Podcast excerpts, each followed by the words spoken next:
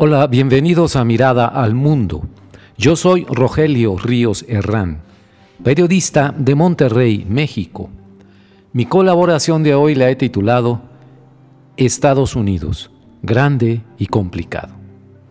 Comenzamos. Al fin, el presidente Joseph Biden dio el paso necesario en su presidencia. Denunció abierta y claramente a Donald Trump, al movimiento MAGA, Make America Great Again, a los insurrectos del 6 de enero y a los seguidores de The Big Lie, la gran mentira. Esa teoría de que a Trump le robaron la victoria electoral mediante un gran fraude. Los denunció como lo que son, una amenaza grave a la democracia de Estados Unidos. Desde el Independence Hall en la ciudad de Filadelfia, el primero de septiembre, Ahí es la cuna de la Constitución americana, recordemos. El presidente Biden dio un extenso y directo mensaje, sin rodeos ni florituras verbales, en defensa de lo que él llamó el alma de la nación. Su pieza oratoria es la mejor que yo le he escuchado, un mensaje franco y crudo, pero a la vez conciliatorio y abierto al entendimiento político y social. Fustigó Biden, es verdad, a los republicanos extremistas y alertó que son ellos, los pro-Trump, los que tienen secuestrado al Partido Republicano. No dejó de recordar, sin embargo, que a lo largo de su carrera política ha podido trabajar de cerca, muy de cerca, con los otros republicanos, los más centristas y moderados, los que no son de ninguna manera incondicionales del señor Trump. A ellos dirigió el líder demócrata palabras de apertura y buena disposición a recobrar la senda del entendimiento bipartidista largamente perdida en Washington.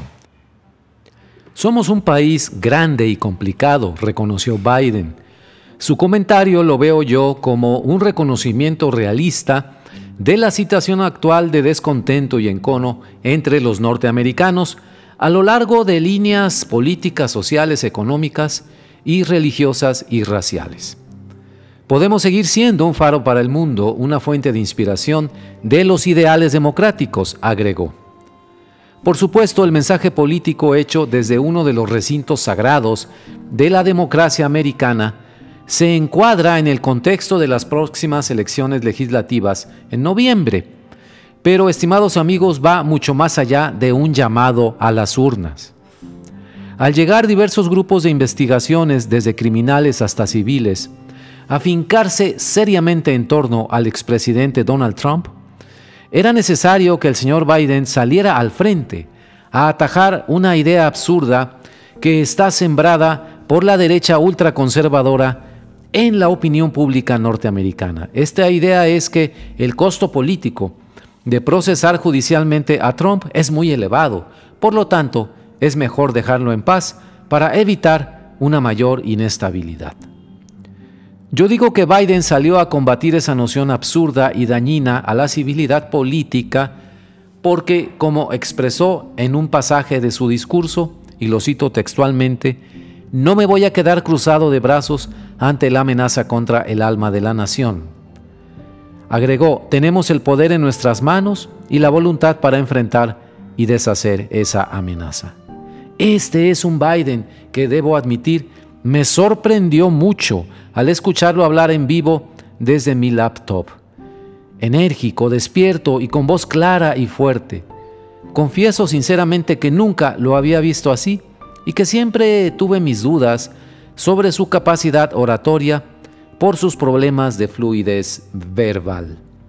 Biden dice que es en momentos de crisis y amenazas cuando los líderes sacan lo mejor o lo peor de sí mismos. Lo hemos visto en el caso del señor Trump y en lo personal lo constaté al escuchar a Biden hablar desde Filadelfia de una manera, amigos, que nunca le había visto. No lanzó el presidente estadounidense ningún insulto ni denostación a la persona de Trump, pues no es su estilo hablar con la vulgaridad que caracteriza al expresidente perdedor, recordemos, de la última elección presidencial en Estados Unidos. Lo que sí dejó en claro el señor Biden es que marcó un hasta aquí una línea roja a Trump y a sus seguidores, más allá de la cual no podrán pasar. Para ellos, llegó la hora de rendir cuentas y asumir en los tribunales las consecuencias de sus actos, como debe ser en una nación de leyes y Estado de Derecho. Just about time, como dicen los americanos. Muchas gracias, presidente Biden.